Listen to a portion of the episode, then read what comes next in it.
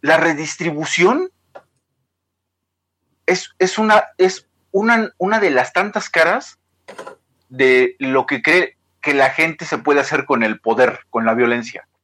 Porque a fuerzas es violenta. Sí, sí, claro. O sea, la distribución gubernamental es pedir que, que, que el, el garrote del Estado garrotea a todos y, y, les dé a unos y les quite, bueno, les quite a unos y les dé a otros, ¿no? Entonces tú te imaginas que eso puede ser de acuerdo como se te antoja. Sí. Y acabas pidiéndolo, pero, eh, pero la realidad es que cuando venga ese, ese, esa acción, no va a ser a tu antojo. Es todo el asunto. Mira, hay, hay un problema principal, yo creo, con eso, es que la gente se siente pobre. La gente cree que es pobre, la gente cree que está en el, o sea, los, los que cobran sus becas de CONACYT, por ejemplo, que cobran entre 12 mil y 18 mil pesos eh, y hasta más de 20, eh, no entienden que la redistribución no es para ellos, porque ellos están en el noveno decil de población, o sea, están en el 20% más rico. O sea, ellos... Ah, no, y aparte, aparte es súper de mamador que, que tú que eres, digamos, doctor o maestro y tienes tu beca ahí de, de, de, de algún colegio o al, algo así, siempre crees que tú estás justo en el punto donde tú no tendrías que dar. Ah. O sea, tú estás, y si acaso un poquito, ¿no? Tú estás en el, en el punto donde las cosas para ti van a ser justas. Ah, ay, ay, ay. Sí, o sea, vamos, Es- no, no, ajá, no es más, quieres- hasta te tocaría un poquito. Ok, bájale un poquito el volumen, Eric. Este, Déjamelo, déjalo, sí, te tocaría un poquito o, o te quitarían un poquito. El- el- el- el- lo, lo importante aquí es que tú no eres el problema. Sí, no, no, Sí, porque claro, tú no- proletariado, tú eres parte de, de la clase explotada, ¿no? Y Eh, saludos. son- y no. Saludos a Tolini que regresó a Twitter para explicarnos que hoy es el Día de los Trabajadores. Y Oye, Pepe, Sí, tú, que, sabes- tú, tú que, tú que tienes el marxismo arraigado, explícales, la explícale, explícale a la audiencia mamerta en qué lugar están los académicos en, en la onda marxista. A ver, de entrada no son trabajadores productivos, por lo tanto no son proletariado. Ahí hay Exacto. algunas discusiones entre, entre los marxistas más eh, contemporáneos, principalmente porque son Académicos. en que, bueno, no, sí, porque nosotros lo que generamos son individuos cualitativamente distintos. Pero... eh, no, no lo generan, no mames. Según tu teoría de producción, al menos la que hemos discutido, eh, no, no generas un individuo, no mames.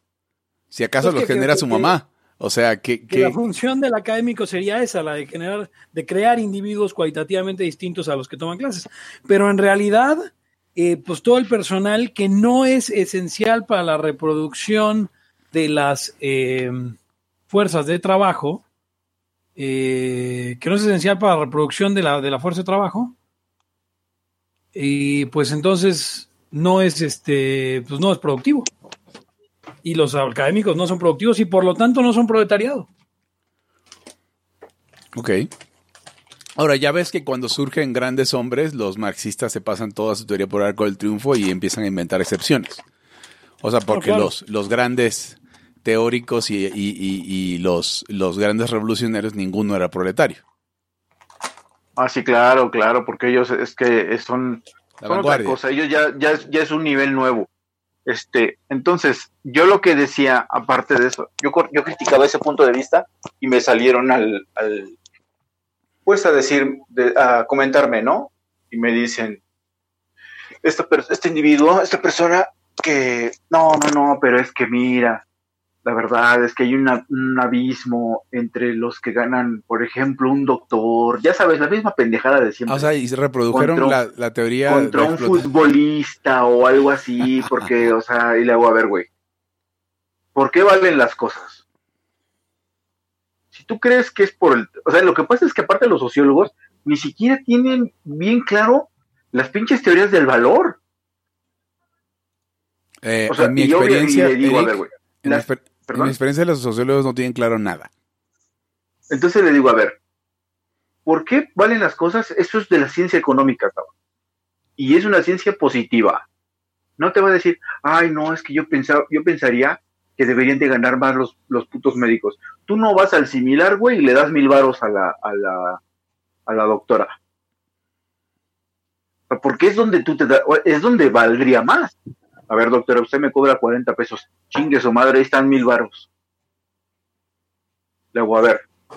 Entonces, ¿por qué valen las cosas? Independientemente de tus, de todo lo que tú creas, eso es trabajo de la ciencia económica. Y la ciencia económica básicamente se divide en, la teoría del valor objetivo y la teoría del valor subjetivo. Si es valor objetivo, te aseguro que un pinche futbolista de élite ha trabajado más cabrón que cualquier pinche doctorcito que conozca. Exactamente el punto, porque si nos vas a, trabajo eh, objetivado, incorporado en la, en la mercancía, eh, pues el futbolista, eh, o sea, el, médico va, el médico general va siete años a la escuela, y luego pon tú que pasan, dicen ellos, pasamos horas actualizándonos, lo cual es falso. pon tú que pase mm, dos seminarios de tres horas al, año o, de diez horas si quieres al año eh, dos seminarios actualizándose para, ver lo nuevo, ¿no? Un futbolista entrena todos los días cinco horas. Y el Pelusa ya, ya, ya era famoso desde los 10 años y ya entrenaba. ¿Eh? No dices, por, por, por trabajo, por tener objetiva del valor, estás muy pinche atrás. O sea, y aparte no creas que. Lo que pasa es que ven, no sé, Cristiano Ronaldo gana un chingo, sí, güey, pero es uno de. ¿Cuántos futbolistas profesionales te gusta que haya en el mundo? ¿500 mil? Sí, porque futbolistas profesionales también son los de la segunda y los de la eh, primera A, y los de A todo el que le pagan, a todo el que le pagan por jugar, ¿no? Entonces dices, ¿cuántos habrá? ¿500 mil? ¿Un millón? Nada más es uno, cabrón. A ver, no, entonces, ¿cuál es la otra? Teoría subjetiva cada vez que tú vas a comprar un pinche boleto, una revista, ves el programa, te avientas el análisis, compras el juego, todo eso, claro, lo hacen un chingo de personas. Es lo que le da dinero a ese cabrón. Sí, la demanda por sus, por sus cosas. Pero aparte es, no entender la curva. no hemos tirado el, inicio. No, no hemos tirado nada. Vamos a tirar el inicio de COVID Watch de una vez. Eh, nada más deme un segundo porque, ok, aquí está.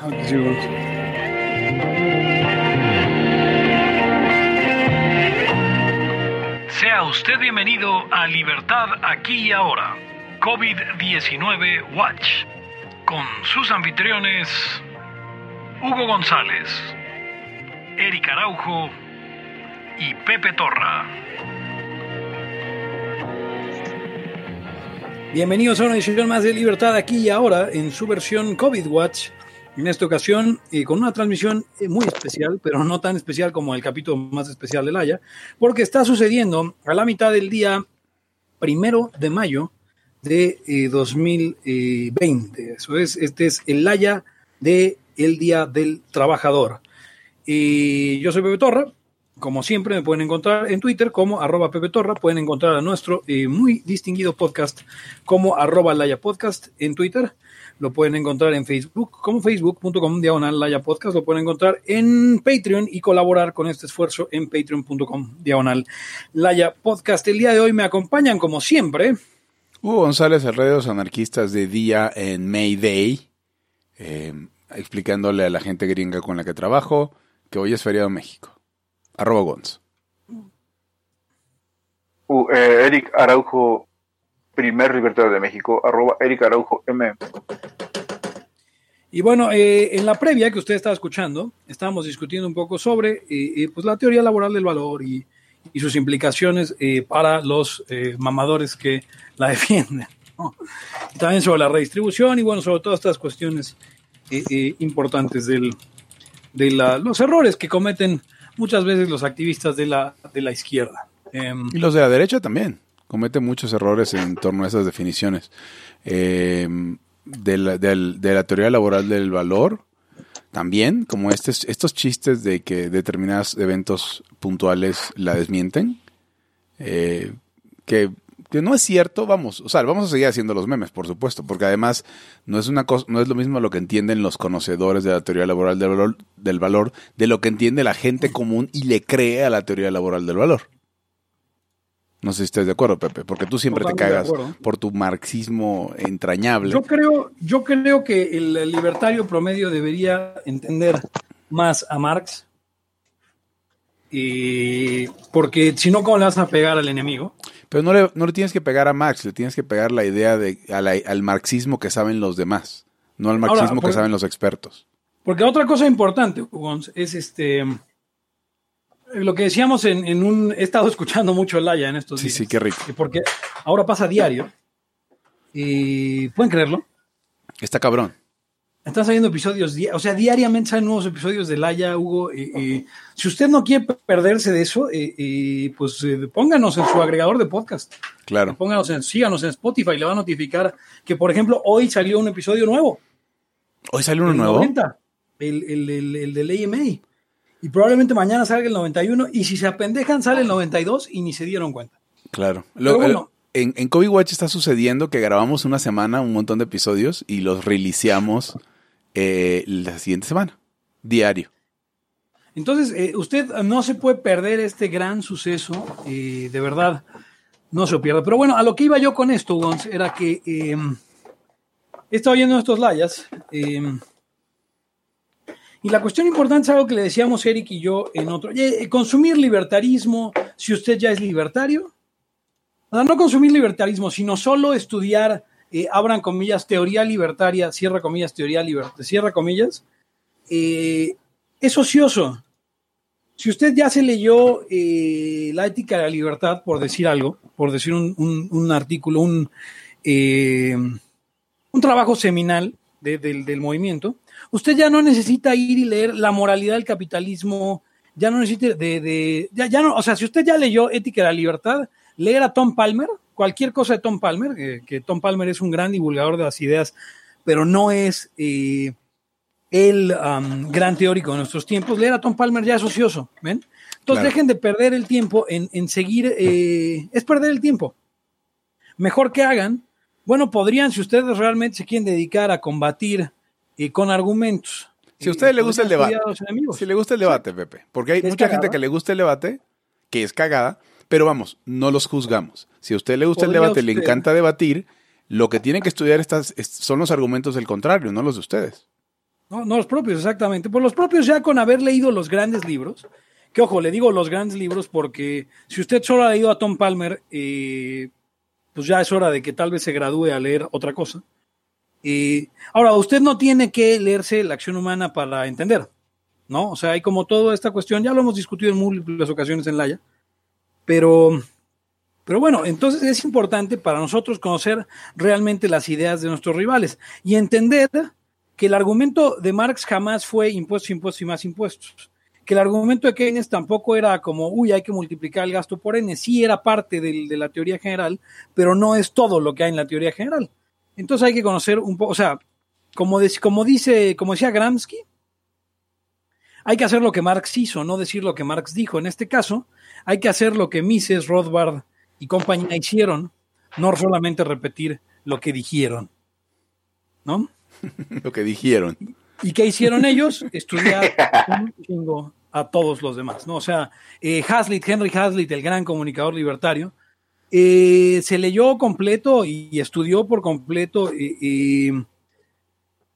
a Mises, ¿no? La teoría general, no, no solo a Mises, sino la teoría general de, Keynes para. no, y, le, estudió bien. Y a Paul Samuelson y a todos los contemporáneos para hacer ese libro maravilloso de The Failure of the New Economy. Pues si usted solo ha leído a Tom Palmer y, lo, y la crítica de Tom Palmer, perdón, eh, me estoy ensañando con Tom Palmer, pues si usted solo ha leído a Axel Kaiser y las críticas de Axel Kaiser a, a, otras, usted no está haciendo, usted no está entendiendo, usted simplemente está repitiendo. Entonces no haga lo que Axel Kaiser, no diga lo que Axel Kaiser dijo, haga lo que Axel Kaiser hizo. Y, Kaiser tiene un doctorado por algo, ¿no? Se puso a estudiar a los demás eh, autores y por eso conoce. Usted, si quiere ser como ellos, pues sea como ellos. Si no, eh, va a perder los debates, créame.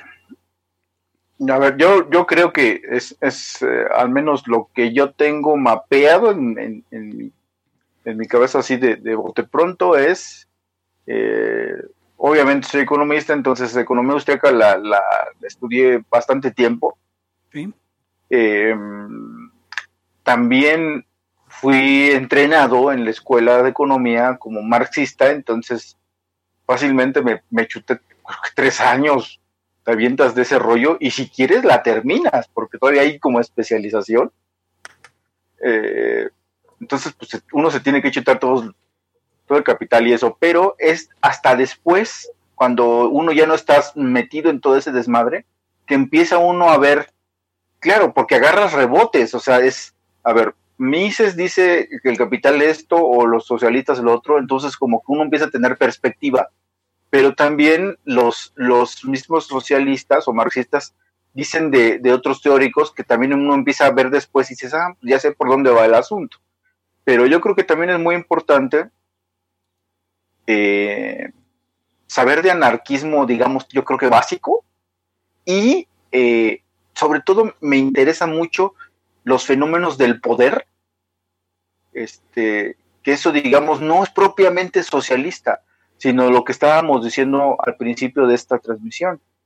Hay un, en, en el, tal vez en el centro de, de, de, las personas, en su mente, en, su, en, su, en sus propias voliciones, está siempre el demandar la violencia de alguna forma. Puede ser desde el lado económico, puede ser del lado jurídico, puede ser desde el lado donde ustedes imaginen, porque uno cree que la fuerza hace cosas y eso está muy cabrón, es, está muy arraigado en las personas. Y es algo que dice, que lo, lo que dice Zaffaroni, en este caso, que es el, el, criminal, criminal, el criminólogo y jurista famosísimo, y tiene razón, dice, a ver, ese poder que ustedes eh, o que nosotros queremos que haga algo, que es el poder punitivo, él habla del poder punitivo, eh, nada más, de castigar, de punir. Es el que nos iba a salvar de los herejes, de las brujas. Digamos de, los herejes, de las brujas, del cambio climático, de los vicios, del alcoholismo, de los divorcios, de, de, este, de la violencia de género, o sea, ya lo estoy inventando yo. Pero de todas esas cosas, tú crees que el poder te va a salvar. Y la gente siempre está pensando que sí, que sí está haciendo algo. Pero lo, lo más fácil es asomarte a tu ventana, abrir un, un, periódico y ves cómo ese poder no te está salvando de una chingadera. O sea, no, te, no nos ha salvado de nada.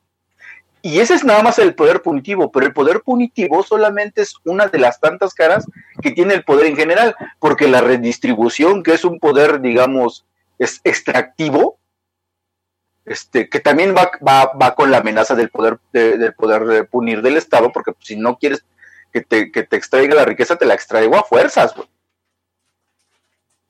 También es parte de lo mismo. O sea, la, redistribución de la riqueza nos iba a salvar de los niños pobres, de, las desigualdades este, sociales, de, la explotación de la naturaleza, del analfabetismo, de un montón de cosas que nos iban a salvar los impuestos y su, y su violencia inherente. Y te asomas a la ventana y tampoco nos ha salvado de una puta madre. Entonces, ese, eso no te lo da, por ejemplo, propiamente el, estudiar socialismo, sino tienes que estar muy atento a la parte de la violencia, que eso sí es una especie, es una, digamos, es una impronta o es una eh, mejora, si lo, o, es, es, una aportación del libertarismo, digamos, rothbardiano como tal, pero que viene muy de la línea de los anarquistas. O sea, que es, que es la violencia institucional, como la violencia institucional uno cree, porque uno la invoca, tú la quieres. Que es algo que a los, Eric, es algo que a los liberales les cuesta mucho trabajo entender, porque son liberales. Sí, sí, sí, claro, o sea. Hay una cosa importante, por ejemplo, que, me gustaría comentar al respecto de lo que está diciendo yo, perdón, voy a hacer una de Eric, así regresarme a, a mi tema.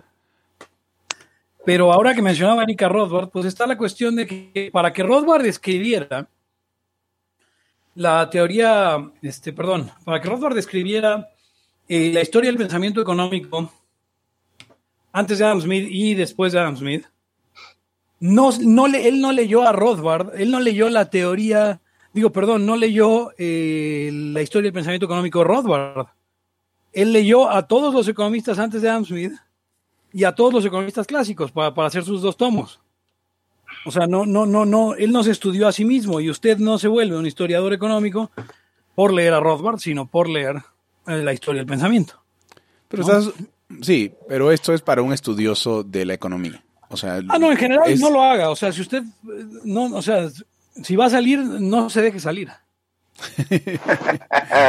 o sea, exacto. No, o sea, para ser libertario, usted no tiene que hacer todo eso. Pero si quiere, si quiere debatir, si quiere dar cátedra, si quiere hacer, em, si quiere hacer programas educativos, sí tiene que hacerlo. Para ser libertario, estudie dos cursos de lógica básica, o sea, para que aprenda más o menos cómo se deduce. Luego lea. las, falacias y las reglas básicas de, la deducción y la inducción. ya que usted conozca eso, lea la ética de la libertad y todo lo demás se os dará por añadidura. Eh, Eric, creo que deberías quitarte el audífono, la verdad. Suena mejor cuando no tienes el audífono. Pero bueno, ese es comentario técnico a la mitad del podcast. Eh, también, si usted quiere ser libertario, vaya a terapia para averiguar por qué piensa las pendejadas que piensa. Eso, eso, eso le vendría bien. O sea, porque, a ver, o sea, este, y este es un insight, o sea, del, famosísimo eh, comunicador y filósofo Stefan Molyneux, asesinado en 2015 por su gemelo malvado Steven Mullinex.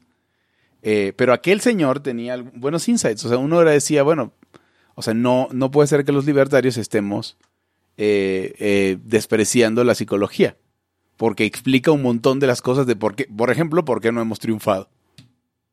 O sea, el hecho, por ejemplo, de que nos imaginemos que la violencia da buenos, o sea, da resultados, que obviamente da resultados, lo que no da es buenos resultados sin efectos secundarios. Eh, o sea, no puedes resolverlo. Es como un trato con el diablo, de estos de la, de toda la ficción, de, si quedas con el diablo en que, ya hablamos de esta película, del diablo con el diablo. Si quedas con el diablo en que, en que te va, va, a hacer que la mujer que amas te, te, pele, eh, lo que sigue es que tienes dos meses de vivir porque tienes una enfermedad mortal así es conseguir cosas a través de la violencia del Estado. Perfecto, mira, ya redistribuimos. Ah, ¿qué crees? Pero van a cerrar el CIDE. Ah, ok. ¿No? Entonces siempre va, siempre va a pasar ese tipo de cosas. Y eso se entiende, como decía, muchas veces por la psicología, porque nosotros, los seres humanos, proyectamos, ustedes se han fijado, han visto a Viri Ríos, proyectamos nuestras figuras paternas y maternas y nuestras estructuras familiares en cómo vemos el mundo usted no lo cree, pregúntele a la morra que conoce que está enamorada del doctor Gatel. Exacto. Pregúntele a la morra que, está enamorada del doctor Gatel y que ve en el doctor Gatel al padre que nunca tuvo o al padre que le gustaría haber tenido. No, eso no es falseable, pero eh, tenemos una idea eh, intersubjetiva porque todos asumimos que tenemos un, aparato de conciencia más o menos igual a todos los demás. ¿A, Molino no lo mató Gravilo Princip? ¿No lo mató quién? Príncipe, el que mismo que mató al archiduque. Eh, sí, a principios del, siglo XXI en este caso. Correcto. Pobre, pobre Estefan, pobre Estefan Molinio. Era, era chido y... Bueno, ya, ya, ya ven nuestra teoría de que, de que ciertos tratamientos de quimioterapia te matan un chingo de neuronas. Y digo nuestra porque hemos visto el fenómeno en otro lado.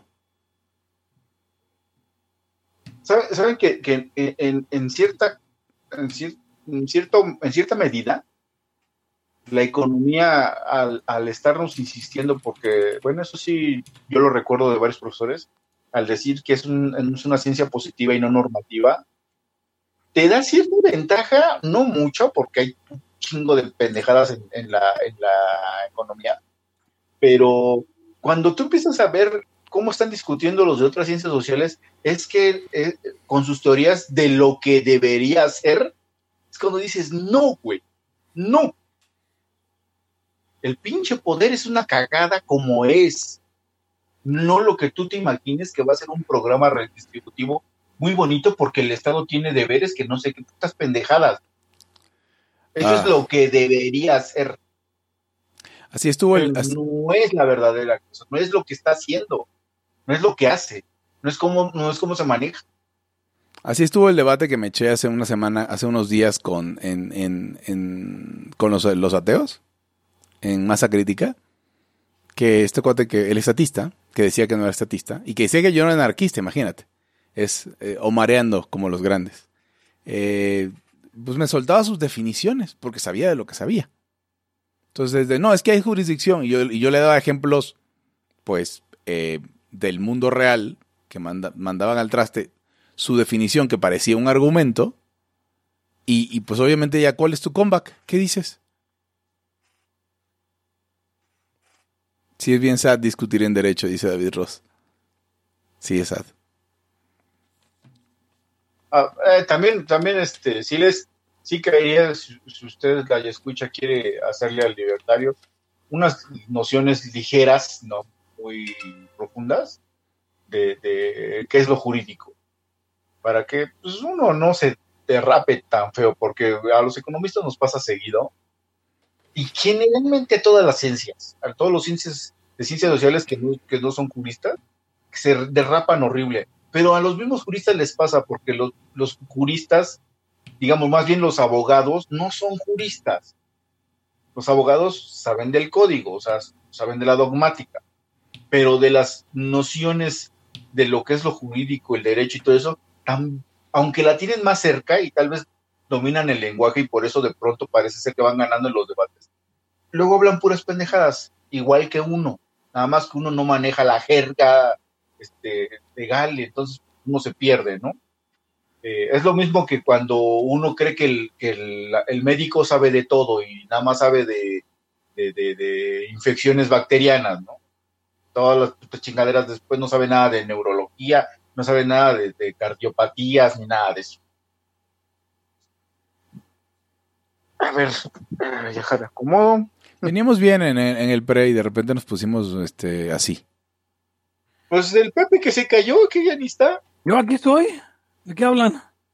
¿Ya ves? Este, este, este episodio bien podría llamarse El debate es cagada parte 2.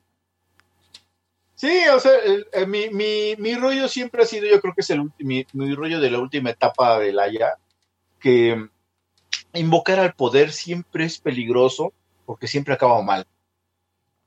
Eh, y a menos que tú lo estés detentando, porque el, el, detentar el poder es, o sea, la silla, el trono de, de hierro, ¿cómo se llamaba esa madre? Sí, es, el es, trono de hierro. Nada más es, uno, es, nada más es uno y nada más cabe uno. ¿De Game of Thrones? De Game of Thrones. Y, y, además y te corta, es súper incómodo y, y, termina, siempre, siempre te corta. Está hecho para que sea la cosa más incómoda del mundo. Ajá, y aparte la corte nada más son seis o siete cabrones y los demás ya son pendejos. Entonces, eh, está muy cabrón pensar el, eh, eh, que, que, uno tiene cierta inferencia, o sea, lo que uno cree se puede cumplir porque tú ya, no sé, te, dieron un título de cualquier pendejada y no, pues es que yo pienso que deberían hacer las cosas así, porque como lo que me decía este individuo, es que la diferencia de, de sueldos, eso es, cabrón, que no, no entiendes ni puta madre de lo que es el valor, por qué las cosas valen pero esa es una falla o es un adoctrinamiento que tú sufriste en la escuela. O sea, de alguna manera tú crees que porque eres sociólogo, cualquier pinche chingadera pendeja que te imagines, te, te, te autorizó para decir qué, cuánto, deben, cuánto deben de ganar este, eh, los peluqueros, cuánto deben de ganar. Güey, esa es, esa es la, esa es la primer eh, trampa que uno ni siquiera sabe que ya cayó en ella pues es adoctrinamiento. Y entonces qué bueno que va a desaparecer el CIDE y es tu conclusión. A todo esto, qué chingón que va a desaparecer el CIDE. Yo tengo un amigo, tengo un amigo que dileaba perico en el CIDE, güey. Saludos. El tema, ah, caray. El tema importante acá era también la, la otra parte, ¿no? Este, eh, cómo de pronto muchos liberales la agarran con que no, pues hay que defender esos, esos, esos espacios no, es que cómo le van a cortar dinero al CONACIT, pues cómo chingados, ¿no? ¿Qué se nos olvidó de qué se trata? O sea, como, y ya lo habíamos hablado en otros layas. Por esa necesidad de ponerse en oposición a lo que sea que haga el, el presidente o en oposición a lo que sea que haga el, el, el, um, el ¿Estado? ¿cómo se dice? ¿Ah? ¿Estado? Sí, el, no, no, no, el, el régimen, pues. Ah, sí eh, a lo que sea que haga el partido, o sea, si Morena lo dice, entonces está mal, y lo hemos hablado en otros layas. Pero pues al final todo el punto es ese, este, pues de pronto pareciera que hay que defender la educación pública, o de pronto pareciera, o sea, pasó con, con Se Busca Gente Libre, ¿no? Que querían defender la UNAM cuando le iban a cortar presupuesto, y es como, además ni siquiera era que les quisieran cortar, eh, ¿Cómo se dice? Que, que la fueran a cerrar, sino que les querían cortar presupuesto ya como, oh, hay que defender la UNAM, que no le corten presupuesto. Es como, güey, ¿de qué chingados, de qué lado estás jugando, por Dios? O sea, a ver, ahorita estamos viviendo un, periodo muy distinto al que vivimos los libertarios en todas las administraciones panistas e incluso en la administración priista del, eh, o en el gobierno, ¿no? Administración es un anglicismo. En el gobierno, en los dos gobiernos panistas y en el gobierno priista.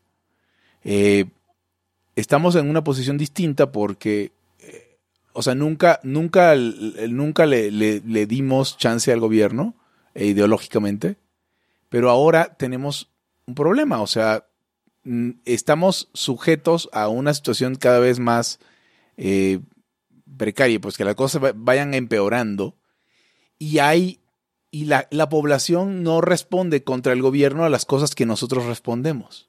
Entonces la pregunta es qué hacemos con nuestro propio discurso. O sea, por ejemplo, el, caso de Pemex, ¿no? ¿Qué queremos? ¿Que Pemex quiebre? Sí. ¿Va a quebrar? Eh, en los libros sí.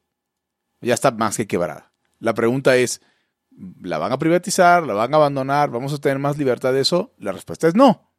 Entonces, ¿qué decimos ante algo como, y esto lo voy a hablar porque salió en estos días con, con Rolanis y con otras personas en Twitter, ¿qué hacemos con, el de, eh, con, la presión mafiosa del gobierno a que los empleados de Pemex eh, le den el 25% de su salario? Al poder, al partido, al gobierno, a lo que sea. Porque eso es lo que se va a usar. El, el ya está para que el presidente todos los, entre comillas, ahorros que haya los disponga él. O sea, ¿ustedes pensaron en eso? Eh, ¿cómo, ¿Cómo lo abordaron? Porque, o sea, realmente los, los, los... No hay que hacer este análisis de clases baratero, tuitero, eh, libertario, de, de decir, bueno, los empleados de Pemex son el enemigo. Los empleados de Pemex son empleados de Pemex. Ya. O sea, en su vida ellos no están pensando que son parte del Estado. Ellos no son los que deciden una madre. Ellos trabajan, algunos trabajan legítimamente, lo hemos hablado muchas veces algunos, o sea, algunos empleados públicos de, los, de, de las funciones que existirían lo están haciendo legítimamente. No vas a, ejecutar a la secretaria del Seguro Social. no, y aparte es que eh, eh, incluso no tienen, em, muchas veces ni nosotros como, digamos, ciudadanos o personas no tenemos alternativa. Es como si, necesitan, necesitamos que haya médicos en en el territorio, aquí en México, sí, sí necesitamos médicos. Nada más pueden ser médicos si tienen la puta este reconocimiento del Estado. Pues, güey, qué chingados hacemos. Sí. ojalá que sí haya y que haya buenos, ni pedo. Claro, claro, o sea, debemos estar en contra de la, la estatización de la medicina y estar a favor de la, de la, de la, de la medicina de libre mercado, que en México hay un montón y es algo que, es algo que no entendemos, es algo que no valoramos que en México la, salud es bastante libre en comparación con otros lados. Pregúntenle ustedes a un, a un, europeo que tiene que ir a pedirle chichi al gobierno porque se enfermó. Eh, o sea, no, la tirada no es quejarnos de los médicos o quejarnos de los, de los empleados de Pemex. Muchos son burócratas, sí. Muchos este, son unos putos zánganos, sí.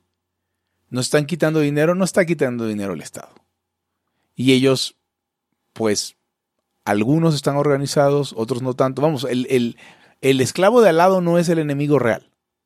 No sé, no sé qué piensa Pepe, Pepe, Torra también de eso. Porque a mí me cuesta trabajo, o sea, encontrar un buen lugar en el discurso. O sea, ¿qué haces? ¿No? Que se vaya Pemex a la mierda y se, y se vayan a la mierda todos los empleados. Sí, claro, sí, va. Por supuesto, ¿no? Ahora la pregunta es, que, que el presidente les, les, pida dinero a los empleados para otra cosa, eso no, no tiene influencia en el tamaño del Estado solamente en el poder de un actor, el presidente. Hay que decir que no, obviamente. Sí, totalmente. O sea, es una... Uf, es, que, es, que es complicado. Eh, eh, y, sí es justo lo que te ponían en un... Es lo del botón, ¿no? Que ponía Así. Ah, Villegas. Sí, sí, la del botón. Yo no veo que haya botón ahí, en esa situación. No, o sea, en realidad, en realidad, este, elijas lo que elijas, la, la, situación es la misma. Y, y, sí, yo, yo coincidí contigo con tu respuesta, con que, bueno, mejor este, pues mejor vamos con, con, con apoyar a los trabajadores, pero aún así, eh, es que no... están poniendo, están poniendo entre comillas trabajadores en, el, en el Dice, dice, dice que matice el sindicato de Pemex Eh, sí, pero nadie está apoyando al sindicato de Pemex. O sea, estás diciendo que los trabajadores, o sea, a ver, estar en contra de que, de que el presidente mafiosamente solicite y le presione a los trabajadores a que le den el 25% de su salario, aunque ese salario sea, ya sabemos, en sentido neto no productivo. Sí, sí, sí. No quiere decir que estamos diciendo, sí, ahí debe estar el sindicato de Pemex. No, estamos diciendo que no a una acción de gobierno. Sí, no, cualquier, o sea, cualquier cosa que le, que le, digamos, le suba el, que le aumente el poder o centralice el poder. O sea, incluso es como cuando en alguna ocasión, eh, no recuerdo con quién discutía, ¿no? Que yo preferiría, aunque se gastara más dinero, eh, tiene más sentido que haya 32 secretarías de educación a que haya una. Sí. Y tiene más sentido que en Oaxaca haya 100 eh, o, o, 1000 secretarías de educación a que haya una. Eh, obviamente pues, sería bastante bobo pensarlo en, municipios con 20 personas, ¿no? ¿no? ¿no? digo que exista un municipio con 20 personas, pero, pero bueno, exagerándolo un poco. Eh, eh, tal pareciera que lo que ahí toman es una carta del, abre comillas, liberalismo, cierra comillas, eh. español. Que, que, que, básicamente es como si centralizamos todo en Madrid, no tenemos que gastar nada en burocracias locales. Pues se olvida que también eh, la, la, o sea, bueno, que también los, los, los, los, liberales clásicos eran todos federalistas, bueno, antifederalistas, en tanto que querían federaciones que querían que eh, menos poder se concentrara, que hubiera menos centralismo y, y, también no están entendiendo, creo que acercar más las decisiones a la gente, o sea, centralizar más el poder es, es más, es preferible a, o sea, es, una posición más liberal que, concentrar el poder, aunque em, eh, pareciera que se está apoyando a trabajadores improductivos desde una, o sea, eh, ¿En qué, ¿En qué posición nos están poniendo estos gobiernos? Y aquí es donde entiendo muchas veces a los venezolanos. Ayer, por ejemplo, un saludo a María Oropesa de, de, de 20 Venezuela, a quien ayer dejé de seguir en Twitter. Eh, dejé de seguir porque estaban muy felices eh, defendiendo la, la reelección de Donald Trump, ¿no? Entiendo de dónde vienen. Me molesta que, que, que gente, abre comillas, libertaria, cierra comillas, esté, esté defendiendo la, la, la, la elección de cualquiera. O que lo festeje, güey. Que no sea Ron Paul. yo, yo, yo lo llevo a un nivel más, tampoco Ron Paul. Ok. pero todo mi punto acá es, em, estamos en una posición muy complicada, los que creemos en la libertad, una posición muy complicada en la que sí, hoy es preferible en México, y parecería una herejía en cualquier otro momento de la historia, pero hoy es preferible en México que Banjico exista. Porque la alternativa a que Banjico exista no es eh, moneda libre moneda, sí. Exacto. La alternativa es que sea la Secretaría de Gobernación o la Secretaría de Economía o la Secretaría de Hacienda quien se encargue de la política monetaria. En tanto, prefiero que exista esa burocracia extra eh, que se llama el Banco de México. O sea, a ver, creo, que, creo que tengo una forma... Eh, si, desaparecen, si desaparecen esas instituciones, digamos, o esas secretarías, eh, prácticamente cuando se concentra el poder, aunque, aunque haya monigotes puestos supuestamente para administrar esas cosas que ahora ya desaparecieron, el que manda es el, es el, es el caudillo, es el presidente. O sea, en, en cuestión de, de qué es más favorable, es como si ahorita yo dijera, güey, pinche Estado de Derecho vale pa' pura madre, y, pero no quiero que desaparezca lo poquito que hay. O sea, a ver, eh, creo que el, el, principio regidor debe ser este. La eficiencia no es el valor supremo, la libertad es el valor supremo. ¿Qué es lo que nos diferencia de estos liberales, entre comillas, o libertarios, o como lo quieran llamar, que están de, oye, es que sí se va a gastar menos, sí, sí, pero la eficiencia no es el valor máximo. La libertad es el valor máximo. Aparte, no se va a gastar menos. O sea, se van a llevar el dinero a otra chingadera. Mágico es preferible a que la política monetaria la dicte la Secretaría de Hacienda, por supuesto que sí. ¿Cuánto, cuánto opera? O sea, ¿cuánto cuesta la operación de Banjico? Mucho menos de lo que tenemos que perder si, si el presidente determina eh, qué inflación es aceptable en torno al gasto público. O sea, a intercambiar por gasto público. La respuesta es infinita, ¿no? Entonces, pues sí. Y, lo mismo aplica para cosas como, o sea, es, es, un momento trágico en la historia en el que dice Aleli Liberty, me sorprende que digan que Banco y es necesario. A ver, no se malentienda como, como se malentendió que dijera que, que lo de Hugo aquella vez. No estoy diciendo que Banjico sea necesario, yo soy el principal enemigo de Banjico, pero hoy, si desaparecemos Banjico, le queda la política monetaria al Ejecutivo. Que es el presidente. Ah, no queremos eh, que, o sea, no queremos política eh, monetaria discrecional. O sea, no va a ser que si hoy desaparece en Banjico, mañana eh, uno puede usar dólares o euros oro. o bitcoin o oro o plata o lo que quieras, o, o tumines o, o bilimbiques. No, lo que va a pasar el poder mañana. Adquisitivo, el poder adquisitivo de los tepalcates mexicanos se va a ir a la mierda. Sí, exacto. Si le podemos, eh, si quitamos hoy Banjico, hoy, hoy, en particular hoy, eh, eh, simplemente vamos a tener, vamos a estar ante el, el, riesgo más grande en la historia de este país, que es que eh, volver a la política monetaria discrecional. El riesgo más grande que cualquiera, créanme, eh, créanme. O sea, a ver, la si gente la... no se acuerda, bueno, a los que estamos más viejos sí, de inflaciones del 100% en los 80s. En los 80 y, y, y la, la, acumulada en el último año en López Portillo fue eh, 250, 60%. En estos días trolearon a, creo que fue hoy, trolearon a Genaro Lozano porque él decía algo en Twitter como eh, cosas que, que, teníamos su, subvaloradas, ¿no? Este, el, el, bicicletas estáticas, azoteas, quién sabe qué cosa, y alguien le, le lo retuiteó y dijo estabilidad económica. Pues sí.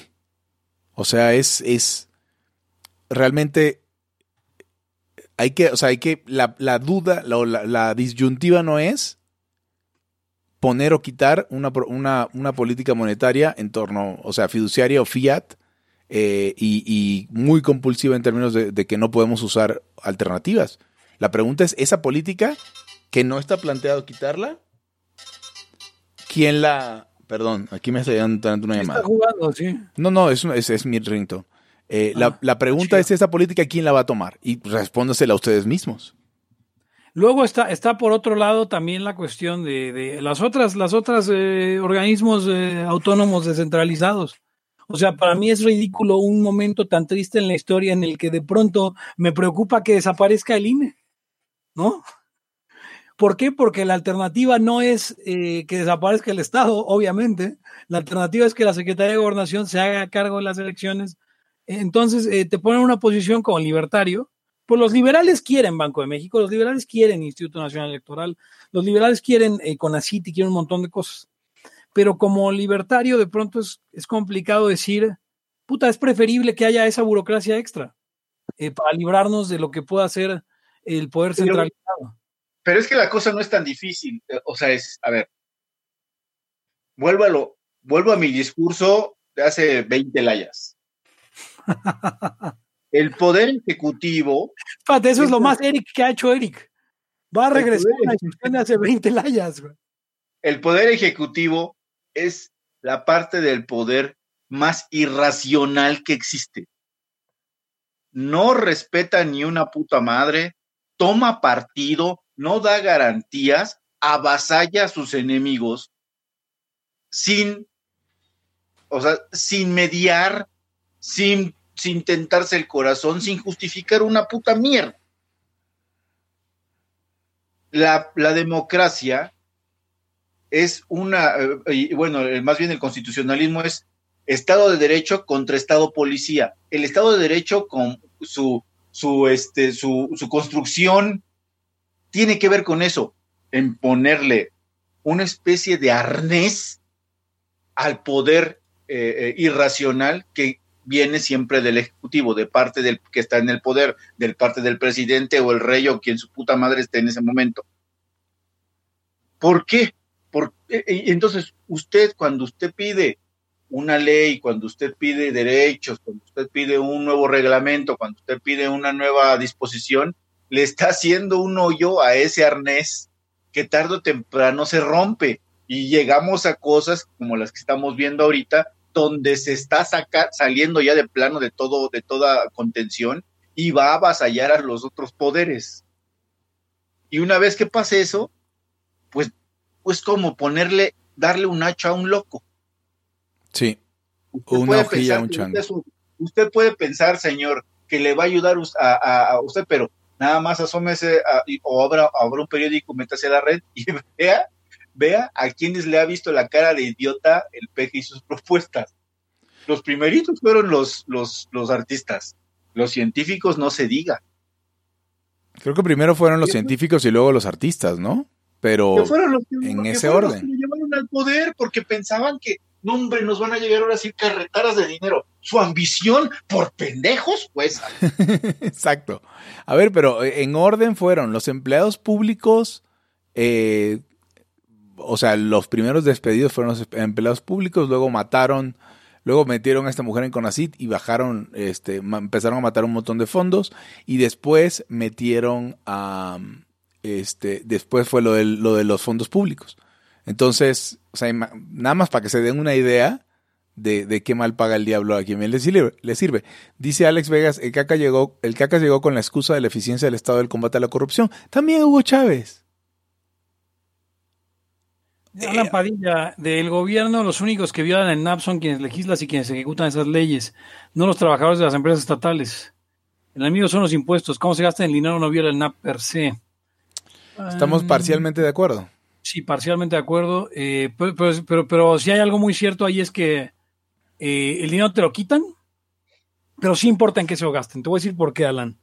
Porque es preferible, y esto es algo que, que- que me ha costado trabajo explicárselo a, a mucha gente, es preferible que el político se lo robe, Sí. o sea, que se lo embolse, a que, por ejemplo, cree una paraestatal que compita eh, en condiciones ah, desleales totalmente con eh, las empresas eh, privadas. Por ejemplo, es preferible que Peña Nieto se compre una casa blanca a que se ponga más dinero en el IMSS o a que se ponga más dinero en, en Pemex. O que se o haga que dos bocas. en- o, o se haga dos bocas, porque son cosas que eh, de entrada van a generar eh, no solo eh, problemas con las señales de mercado, sino también problemas con, eh, con que cada, cada peso, digamos, y esto es algo que medimos en los índices de libertad económica, cada peso de gasto que se mete a un proyecto productivo de gobierno, productivo entre comillas, es un peso, eh, bueno, un dólar en, en caso de los índices, que eh, no puede meter el sector privado. O sea, bueno, no, no necesariamente uno a uno, pero existe un efecto de, de- de crowding out en el que cuando el gobierno Claro. tiene invertido mucho, digamos, en, lo, lo que pasó con Teléfonos de México, ¿no? Cuando se abre, se le vende a Carlos Slim, usted habías tenido tanto, tantos años de, de- de- de- de tener tú solo las líneas que era muy complicado para los eh, nuevos actores del, del sector el, instalarse, porque tenían que tirar un montón de cableado que no tenían y al final se veían obligados a rentárselo a, Telmex, quien originalmente no quería rentárselos. Entonces tuvieron que volver a legislar para obligar a Telmex a que las otras compañías usaran sus antenas y cables. Eh, y entonces es un problema, porque si el gobierno invierte todo eso, pues los privados se sienten, se están desincentivados a, a ¿cómo se dice? A, a invertir y, y por lo tanto sí es muy dañino. Y no sé si viola el NAP, porque lo que viola el NAP en sí es la acción violenta, sí tienes razón de robarte los impuestos, pero sí es una situación dañina para la economía y por lo tanto eh, para sociedad y, y- e individuos. O sea, eh, eh, eh, eh, Pepe, es, es literalmente una antiinversión. O sea, es un Pone- peso puesto en la, en la destrucción, este, cuando un, peso gastado por el gobierno es un peso puesto en destrucción de valor. Pone Omar, eh, estás diciendo que los desvíos de recursos no entran dentro de la observación y clasificación de ese juego de suma cero, o sea, de suma negativa. O sea, no estoy diciendo, pero el punto, Omar, es que ya con el robo ya está la resta. El problema es que si yo, Peña Nieto, me desvío ese recurso y me compro una casa, eh, de algún modo no estoy desincentivando a que los privados se sigan instalando, que, o, o si me subo el sueldo, ¿ves? O sea, si me subo el sueldo a N, eh, tampoco estoy creando estas, eh, ¿cómo se diría? Malas señales. Eh, Exacto, malas señales que sí estoy creando cuando invierto en una paraestatal o cuando construye una carretera que no sirve para nada. A ver, Pepe, yo eh, lo, lo, hemos usado en el, en el micro aquí varias veces.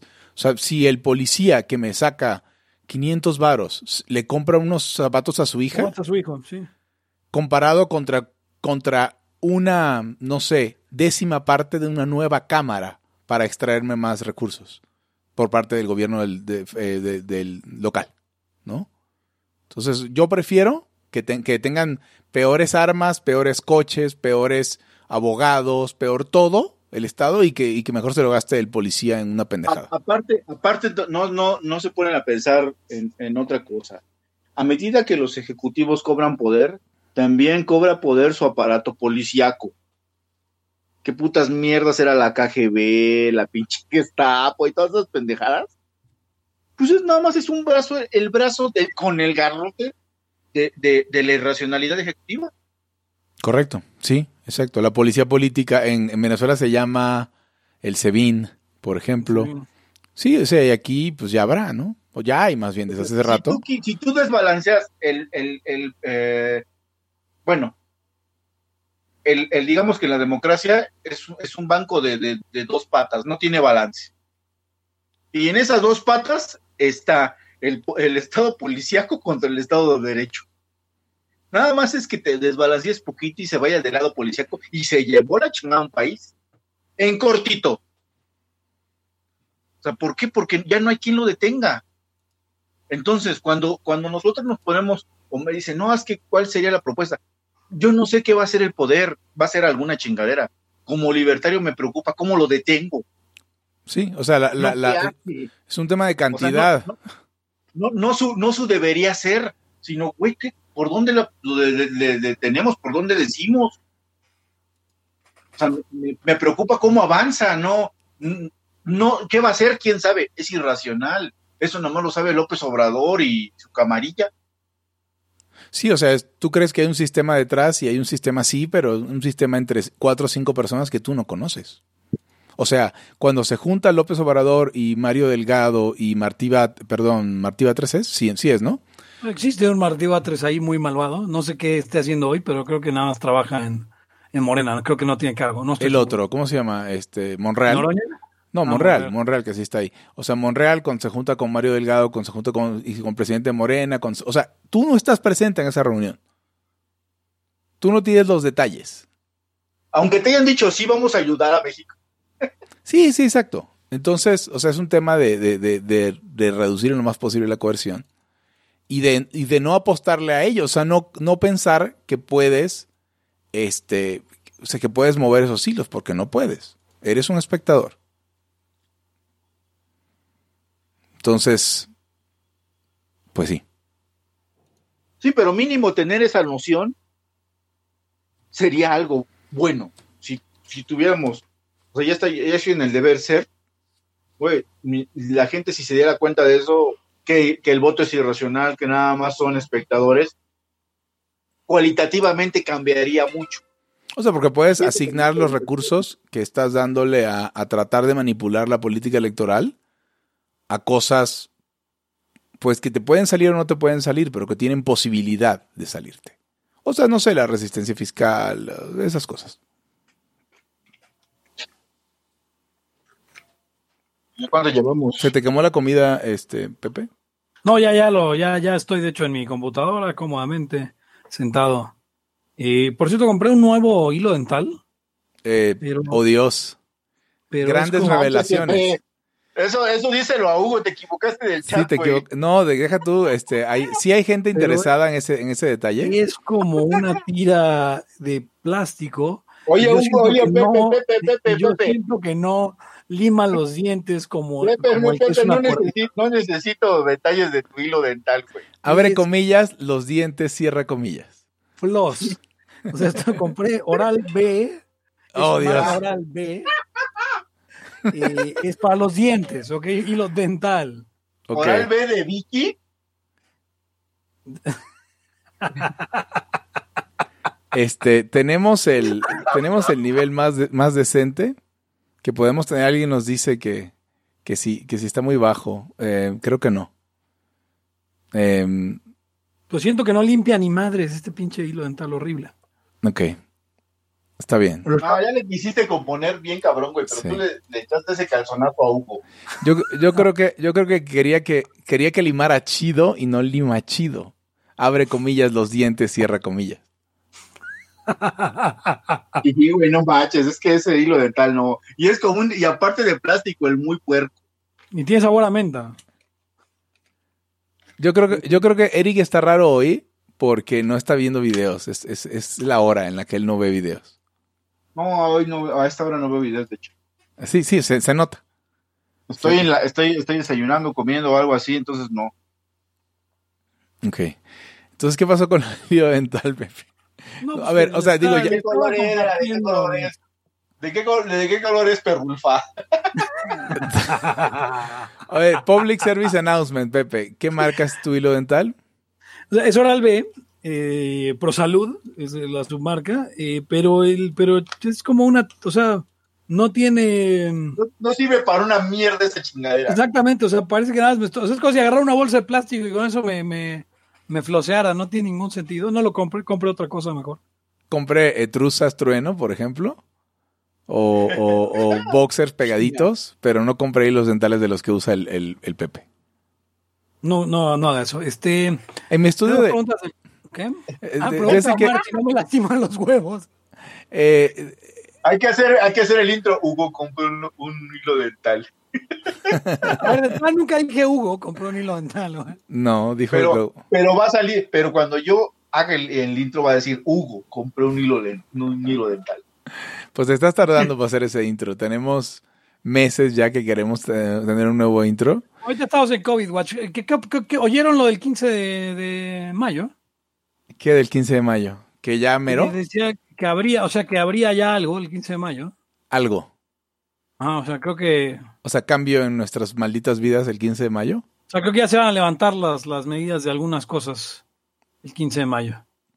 Creo que... Oye, Pepe, todo el mundo es Team Torra ahora. O sea, mientras peor se ha puesto, todo el mundo va agarrando la onda y se va volviendo Team Torra. Pues la gente está muriendo de hambre.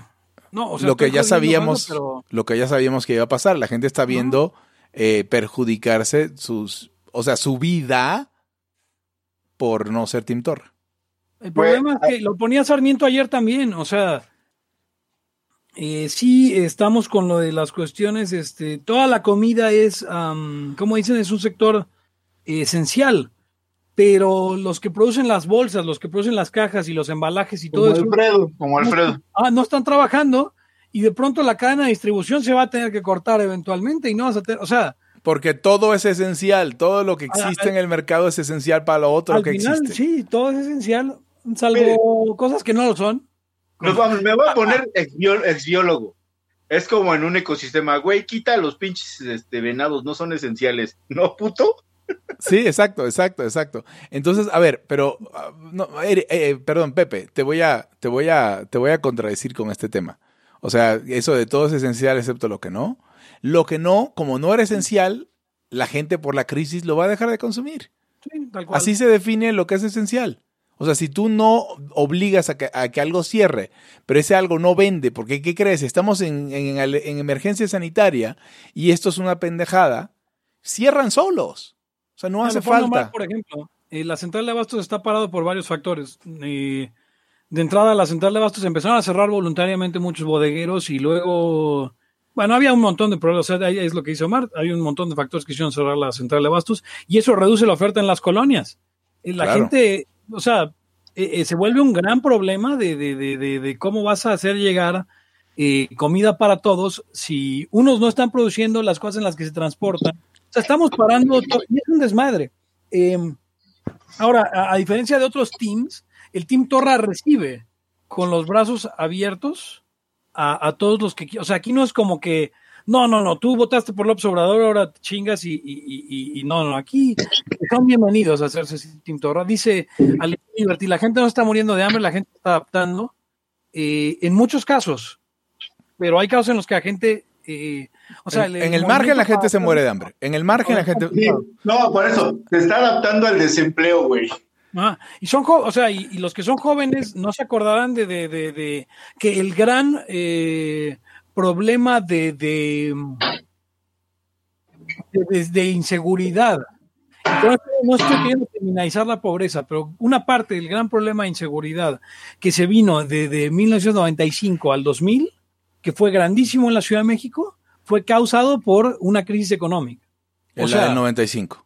La del 95. O sea, se abren alternativas de, de empleo en la ilegalidad y en algunos los toman como, como falluqueros o como agoristas, y, se abre también la posibilidad para los que están tocaditos eh, de devolver secuestradores o volverse cosas que son representan dinero fácil, y esto puede llegar en cualquier momento con una crisis económica profunda. Ya lo hablamos, eh, o sea, ya lo hablamos, Pepe, en el sentido de que hay como un 5% de, de hombres que son psicópatas. O sea, que su respuesta no es de, ay, no, yo sería incapaz de matar a alguien. Es de, güey, ¿qué deja? matar. Me voy a adaptar. ¿Qué deja? Matar gente y se adaptan. Sí, se adaptan a, matar gente. Y aquí es lo que dice Rodolfo Molina. Esta es la peor crisis imaginable. En la del 2008, lo que no era esencial desapareció por elección del mercado, pero ahora las cosas están desapareciendo por elección del Estado. Eh, ¿Qué está pasando con la, la ley seca? Yo entiendo, entiendo amigos, amigas, eh, escuchas de Laia, señoras, señores, Laia escuchas. Eh, entiendo que, que, sí está de la chingada que la gente esté haciendo fiestas. No tiene ningún sentido que la gente esté haciendo fiestas. Eh, algunos de ustedes sabrán, eh, el lugar donde vivo hubo una fiesta, iba a haber una fiesta y la policía llegó y no se fue la policía hasta que quitaron la zona, todo, porque iban a hacer una fiesta. Eh, y lo que yo le decía a la gente de, aquí a los vecinos era como, yo no quiero que la policía los quite, pero ¿qué le pasa a esta gente de querer hacer una fiesta ahorita, no? O sea, son verdaderos retrasados mentales. Pero bueno, eso no, eso no es mi, eso no era lo que quería hablar. Lo que quería hablar era, eh, a ver, espérame, ¿qué dije? La que la gente está, o sea, no, la ley seca, la ley seca, Pepe. Ah, la ley seca, ok. Eh, entiendo que la gente está haciendo fiestas, pero puede sonar complicado en un momento de un estrés del tamaño de este, en un momento en el que eh, las cosas están críticas en muchos sectores y para muchas personas. A ver, espera, espera, Pepe. Suena un chingo de cosas, manipulación, objetos golpeándose. Es Eric. Muteate, Eric, por favor. Sí. Eh, en un momento con, con todas esas situaciones, que te prohíban eh, una de las posibles salidas al, estrés, que no digo que es la óptima o la mejor o nada. Pero es una. Es una. Eh, te prohíban tomarte un trago en tu casa. Cómodo. Nada más porque... no hay, no hay ninguna justificación sanitaria para prohibir el trago. No la hay. Y lo peor fue lo otro, lo que decían de la prohibición. Yo no sé si fue cierto, espero que no haya sido cierto, pero vi como varias confirmaciones en Twitter, insisto, pueden ser fake news, eh, toda la cuestión de la prohibición a venta de juguetes y juegos y dulces. No, no, eso es cierto, eso es cierto. Hay, hay estados de la República, porque lo hubo antes en Estados Unidos, donde más allá de, de, negocios esenciales, se pasaron a productos esenciales. Y con la misma lógica pendeja de si quito el alcohol, la gente no se va a reunir a tomar alcohol, sin considerar todos los demás usos y todas las demás alternativas, había gente diciendo, si yo no si, así la gente no va a ir al súper a comprar chocolates y juguetes. O la gente no va a ir al súper a comprar, en Estados Unidos pasaba, semillas para sembrar cosas, herramientas. O sea, así de mierda. O sea, tu lógica es que la gente sale al súper a comprar cosas no esenciales para ti, obviamente. Y no, por ejemplo, que salen, que tienen necesidad de esas cosas y que salen al mismo tiempo que salen con, a lo demás. Y que además, a ver, tantito, regreso. De, mil pesos o de dos mil pesos o de cien mil dólares que tengas, este, hay otro tema aquí. Si no puedes comprar cosas no esenciales y tienes la capacidad monetaria, vas a comprar más comida. El doble de lo que necesitarías para, para estar seguros. Y ahí es donde vienen las escaseces y las, los problemas de abastecimiento. En el caso del alcohol es otro, es otro tema, o sea, el alcohol, como tú decías, yo puedo, puedo ponerme hasta el pito con mi esposa en mi casa. Y así tengo menos, o sea, eso sustituye a una salida. ¿Y por qué no piensan eso? O sea, ¿por qué no quieren pensar eso? Pues no, no porque no lo piensen, lo pueden pensar. Sigue siendo brujas, este, eh, borrachos, o sea, sigue siendo este pedo de castigar a la gente moralmente por cosas que no te importan. Además, en el caso particular de la Ciudad de México, si algunas alcaldías prohíben y otras no, porque el gobierno de la, de la ciudad no quiere asumir el costo político de prohibir, aunque quisieran, ¿qué pasa? La gente va a salir más a buscar el chupe a otras alcaldías.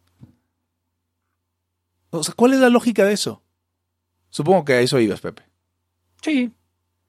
Eh, o sea, es, es- es- es- todo, todo este gran problema que se le ha dado y al final es una medida arbitraria y draconiana. Y deja eh, el precedente de la medida arbitraria y draconiana. Como, em, como la, la presión política y el, las mafias, eh, eh, como la, la técnica mafiosa dejó el precedente de que le podías cobrar a una empresa como Uber una contribución, entre comillas, voluntaria porque te la llevaste y la amenazaste. O sea, eso no debe pasar porque sienta precedentes. Ahora, hay... Dios, se me está yendo el tren del pensamiento más que normalmente. Estás, estás, estás, estás este, Pero, ah, con bueno, está la, cuestión, está la cuestión de que ahora la... Estoy chaneleando a Eric. Sí, sí, sí, estás viendo videos y... No, no estoy viendo nada, güey, te lo juro. Es lo peor. de- Regresándote a otros temas. El coronavirus me está destruyendo el cerebro. Sí, estás teniendo Eh, síntomas atípicos. No, no, la, la cuestión otra era sobre lo, sobre que la, la- la- la OMS ayer ya recomiendan eh, seguir el camino de Suecia. Hijos de su puta madre. El camino de Suecia es no cierres nada. O sea, ya, ya no, ya no. Oye, a ver, pero, no Pe-. Pepe, pero es el equivalente de esta tocadera de culo con los cubrebocas. Perdón, porque es una tocadera de culo. O sea, es de, no sirven para nada. No los compren, porque se quedan sin él los trabajadores de la salud, según un poco, como si se abastecieran en el mismo lugar. Eh, luego, este, a ver, perdimos la conexión, ya reconectamos. Sí, sí. Eh, luego, no, podrían funcionar. Luego, no, son obligatorios. Y en estos días salen otra vez cosas de que no, podría ser peor si tienes cubrebocas que si no lo tienes. Podría Eh, ser peor. ¿eh? Podría ser peor, decían. Es que, es que la gente los rehúsa y no los lava, o rehúsa los eh, y se tocan la cara para ponerse y quitarse la mascarilla. Mierda, o sea, no se puede. Y Yo te voy a decir, eh, yo he usado el mismo por varias semanas, pero lo rocío con, con alcohol. Conseguí una, conseguí una cosa que me parece maravillosa. Me lo vendieron como si fuera desinfectante tipo Lysol. Pero no, no, no. La chingadera es alcohol etílico presurizado en, en aerosol. Es el mejor invento de la historia. Si te, si te agarra con el viento en contra, te quedas ciego, básicamente. yo tengo alcohol de esos que utilizo para limpiar cosas electrónicas y ese funciona muy bien, ese es el alcohol isopropílico. Pero, o sea, esta tocadera de culo, o sea, yo no entiendo. Mi gran duda es cuál es la conclusión que está sacando la gente. O sea, yo sé qué conclusión estoy sacando yo. Tal vez pudiera eh, aventurar conclusiones de los laya, los laya excusas. Excusas.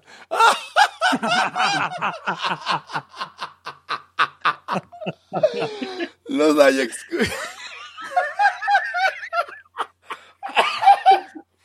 La hay excusas. fin. es, Laya escuchas. No, perdón. pues, me estoy- Laya, Laya, escúchame, por favor. Los aquel- Laya excusas. Ok, podría aventurar conclusiones con los Laya escuchas. Pero la gente que está por ahí, la gente que no entiende cómo piensa, ¿qué, qué conclusión está sacando? O sea, no sé si es. No si está sacando una conclusión como ese maldito virus que nos vino del Japón.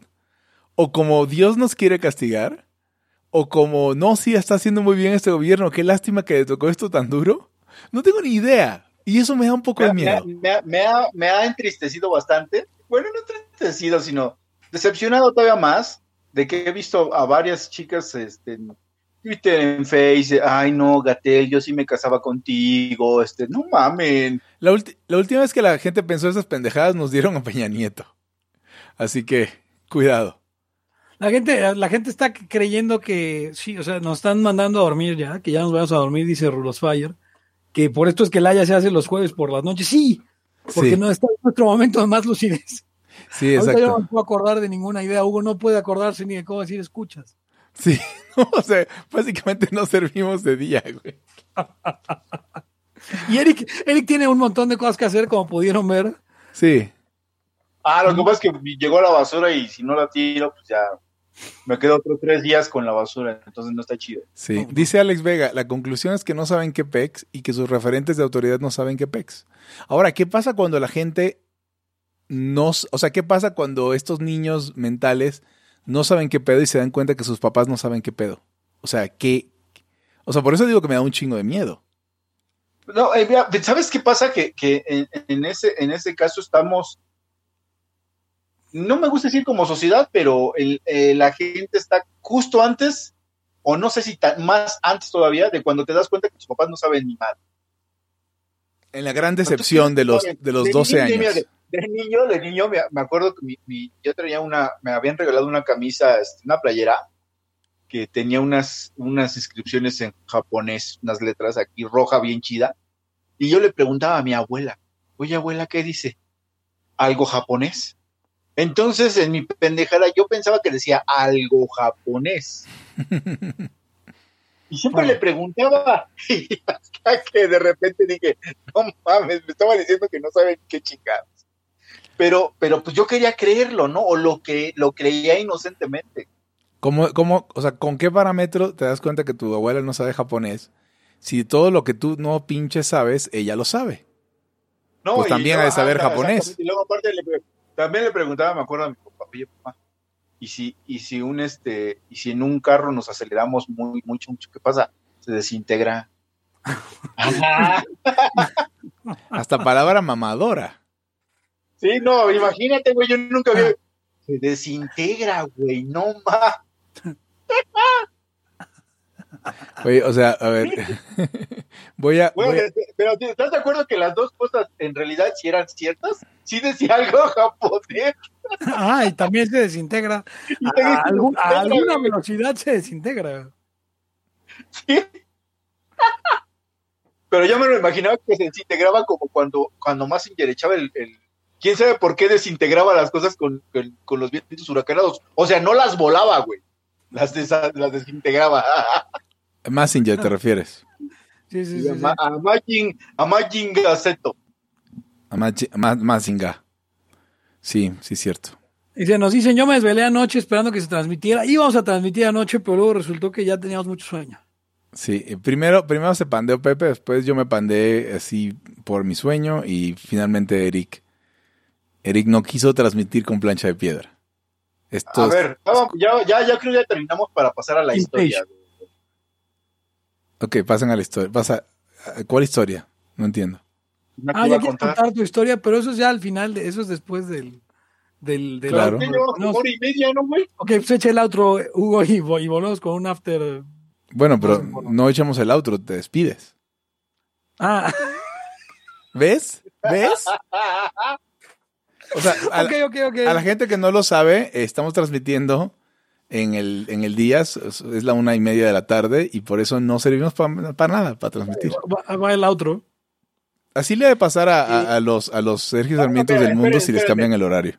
Hugo, Hugo, generalmente Hugo siempre ha alegado que, que luego no rinde el like en la noche porque ya es muy noche.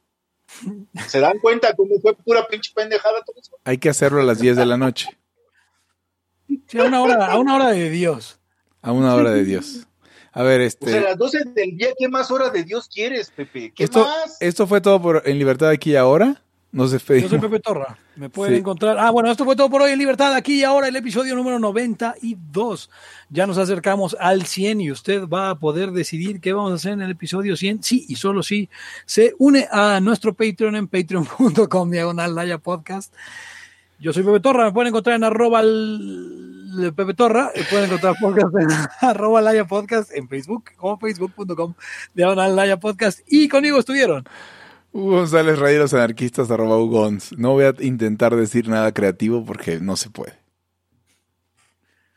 Eric Araujo, primer libertario de México. Arroba Eric Araujo M. Bien, eh, no olvide entonces seguirnos en todas nuestras redes sociales. Le agradecemos por haber asistido y descárguenos en cualquier agregador de podcast y Spotify. Ahí estamos para usted con episodios nuevos casi diario. Eh, yo me despido, no sin antes recordarle que si no lo mató el amor, ah, que si no lo mató el amor, menos lo va a matar una pinche bacteria. Hasta la próxima. El principio de no agresión absoluto a todos los ámbitos vida. libertad aquí y ahora porque no tenemos tiempo para algún día. Existen seres extraterrestres que controlan cada cosa que hacemos. Los papás de Ayn Rand. Si es que eso tiene algún sentido, ¿no? Venlos por ahí a las pobres personas eh, eh, quitados de toda posibilidad de progreso. Están impregnadas de orina, pero nada más hueles las rosas. Si hubiera tenido la bomba atómica también, güey. El morbo lo hace a uno empezarle a escarbar a, a otras cosas. Y a otras personas. Es como el, el PNS que sale. Ajá, o sea, yo ya estaba descubriendo en un pinche charco sangre. No me diga que su vida no mejoró. No manches, no. Le dijiste cosas muy íntimas de tu vida en un laya y, y decidí ser feliz de otra manera. Pero no quiero, de verdad. Se los gustaría ser objetivista y eso es imposible. Eric, en Twitter estoy como. ¿Cómo estoy? Eric Araujo Martínez, Pepe Torre, Hugo González, Laya, libertad, aquí y ahora. Los serpientes sí tienen chilaquil. Este es el post. Esta, esta parte la puedes dejar, Hugo, nos dice Ángel G. Basmel, eh, quien estudió en la Guamas Capozalco, que es virus, no bacteria. Este, sí, Manuel, te pasó el chiste.